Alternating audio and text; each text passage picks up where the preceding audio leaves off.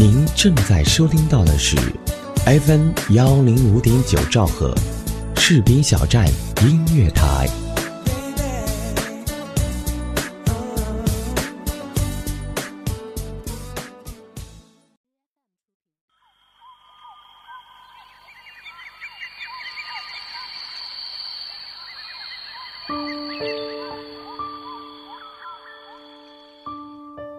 在这弱小的城市里，和曾经熟悉的种种擦肩而过。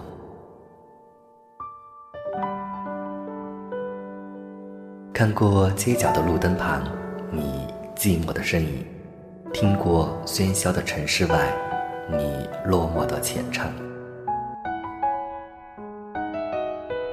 一切的故事逐渐退场，城市在夜色中睡去。闭上眼睛，静静聆听《城市漫游记》。今夜，李小贝陪你一起失眠。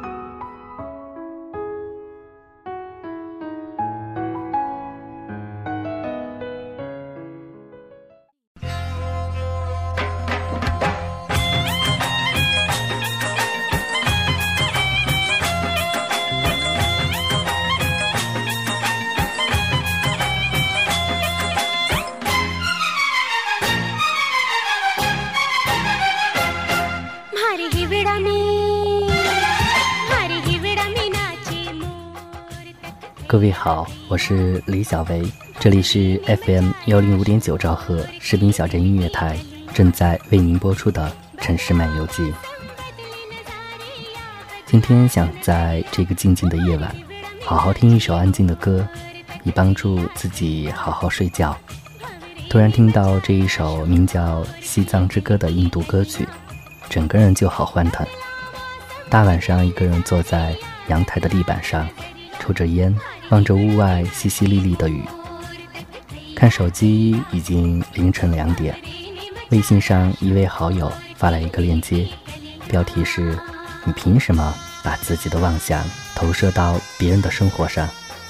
打开一看，是亚沙龙的一篇文章，名字叫《既然净土这么好，那你咋又跑回来了？》看完之后豁然开朗，分享给大家。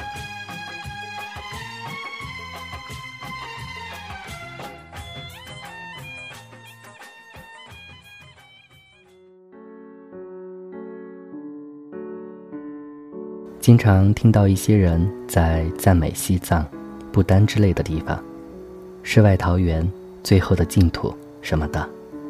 其实他们不光是在赞美西藏和不丹，他们赞美的是一种生活方式：虔诚、淳朴、简单。最重要的是简单，没有遍地的楼房和超市，只有空旷的大地、高高的雪山，还有磕长头的老阿妈。但是值得注意的是，这一些赞美者大部分都瞻仰了一番净土后，还是回到了肮脏的凡尘。当然也有留下的，我查过资料，确实有，但是很少。大部分还是回到北京、上海的家，歇歇脚、洗洗白，过两天就该干啥干啥去了。你要是问问他们为啥不留在他们灵魂的老家？烧牛粪，他们就会叹息一声说：“回不去了。”其实回不去个屁，还是不愿意。对都市里的糜烂生活，嘴里说着不要，身体还是蛮诚实的嘛。有时候这一种心态里有一种可恶的东西在，人们喜欢看看跟自己不同的生活，游历一下跟周围不同的环境，这个没什么。但是如果自己享受现代文明便利的同时，却盼着别人永远虔诚、淳朴、简单，好让自己去幻想，这就有一点拿人家当动物园里的珍稀动物了。当然，他们不会这么说，反而会美化别人的生活，说的好像多么美好，多么值得憧憬似的。说的多了，有时候自己也信了。就是腿不幸。大多数情况下，你赞美的简单生活，其实只是没有选择。你可以留下来烧牛粪，也可以回上海烧煤气。你选择了烧煤气，那就是你的选择。他不能去上海烧煤气，只能留下来烧牛粪。然后你说他们选择了简单生活，这就是虚伪。如果现在把你周围的超市都抹掉，把你周围的饭馆都抹掉，把你网上包邮的淘宝店都抹掉，把你家里的抽水马桶砸掉，把你的暖气和空调都拆掉，你肯定会像杀猪似的叫唤，认为这一些都是生活必需品。既然你需要这一些东西，凭什么认为别人不需要？小资们可能会解释说，现代人的灵魂已经被物欲玷污了，那些净土里纯净心灵不需要这一些。可惜这是胡说。我不否认，一个社会里会有少数特立独行的人，即便你给他丰富，他也会选择简单。但是作为普通人，如果你让他们选择旱厕，还是抽水马桶？他们一定会选择抽水马桶。你让他们选择一年四季的酥油茶，还是各种各样的饮料，他们也一定会选择各种各样的饮料。你让他们选择羊圈还是超市，他们也一定会选择超市。年长的人也许出于习惯会做出不同的选择，但是长远来看，一个社会一定会这么选择。这没有什么可耻的。这是人类的本性。作为一个物种，人类就是喜欢多尝试，喜欢各种各样的刺激，喜欢各种各样的选择，喜欢生活上的各种便利。就是靠了这种本能，人才进化成了现在这个物种。人才发明了飞机和铁路。没有了人类的这一种本能，你连去那些净土都去不了。不管他们怎么赞美那一些净土的淳朴，那一些净土也都开始有了麦当劳，有了超市，有了各种各样的现代事物。那里的人们第一次可以在牦牛肉之外选择吃炸鸡，可以在佛经和《格萨尔王传》之外选择看《哈利波特》和《冰与火之歌》，可以在成为牧民或者僧侣之外选择成为工程师。飞行员、职业经理人，这不是堕落，这是一个多么伟大的进程。在短期内，它可能会造成一定程度的混乱，但是从长远来看，这是净土里发生过的最好的事情了。现代社会的人们总是喜欢高估人类对单纯生活的忍耐程度，光是美丽并不顶用。丰富永远比美更重要。一片草地再美，你看了二十年以后，也会觉得跟你家门口的土堆差不多吧？蒙娜丽莎好看吧？让你端着凳子对着蒙娜丽莎看三个月，然后在旁边喊一嗓子：“咦，电视怎么有信号了？演的还是那个谁的烂片？”你肯定会扔下 Lisa，跑过去看看那个谁又拍啥烂片了。其实不光是现代人，古代人也是这样。过去的文人最喜欢幻想田园生活，你也写归隐诗，我也写归隐诗，好像这些人最大的理想就是种地，或者准确的说是看别人种地。其实不到不得已的时候，这帮人谁也舍不得归隐。辛弃疾在农村待过几年，据他自己说。那生活真是爽透了。茅檐低小，溪上青青草，醉里吴音相媚好。白发谁家翁媪？大儿锄豆溪东，中儿正织鸡笼，最小儿王懒，溪头卧包莲蓬。生活真是押着韵的美好。可是，一旦朝廷召唤，辛弃疾也顾不得看溪上青青草了，急吼吼地出发了。单车就是道，风采凛然。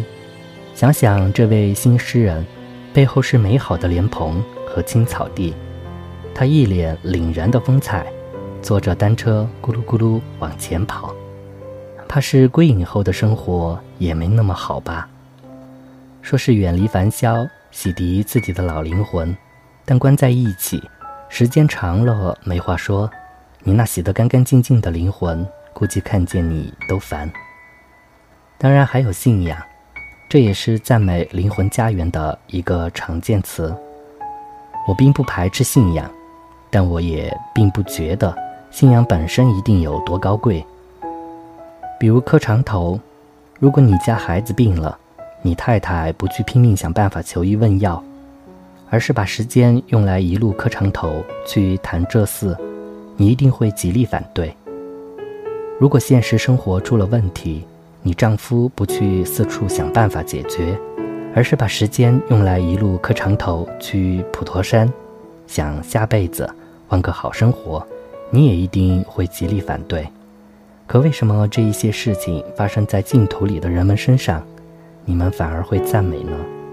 原因很简单，因为这一些事情跟你没有关系，你只负责拍照、点赞和发朋友圈就行了。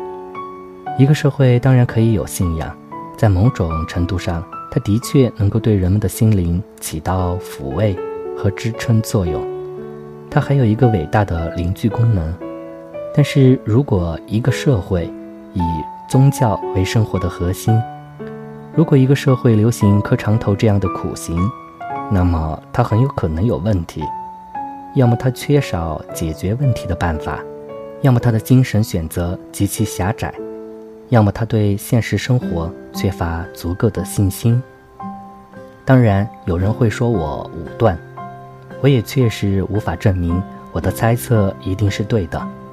不过，我想说一句。在西方历史上，也有过类似的风潮，他们倒不是磕长头，而是更五花八门的苦行。有的在柱子上生活好多年，有人一辈子不让皮肤接触到水，有人用皮鞭抽自己。他们的前程几乎超越古今。但是后来西方人不再这么干了，他们转而去发明了飞机和铁路，好把你们拉到西藏去看磕长头。最后说一句，真的不要把你的妄想投射到别人的生活上。一座高原，一个西藏，十万边疆，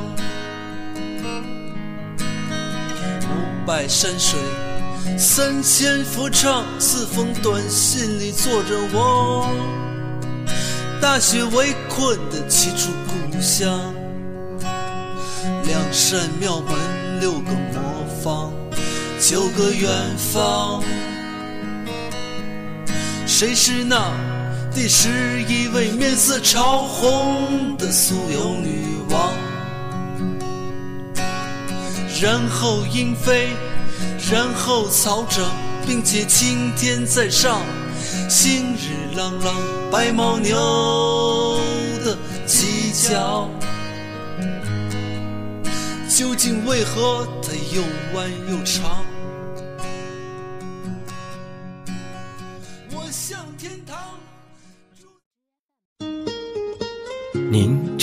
收听到的是 FM 幺零五点九士兵小站音乐广播，自由聆听，无限精彩，我们就在您耳边。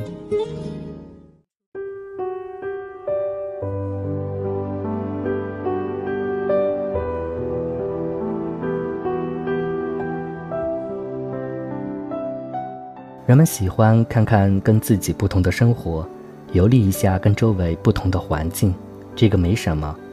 但是如果自己享受现代文明便利的同时，却盼着别人永远虔诚、淳朴、简单，好让自己去幻想，这就有一点拿人家当动物园里的珍稀动物了。好的，今天的节目就是这样，感谢本节目责编子恒以及监制浩然。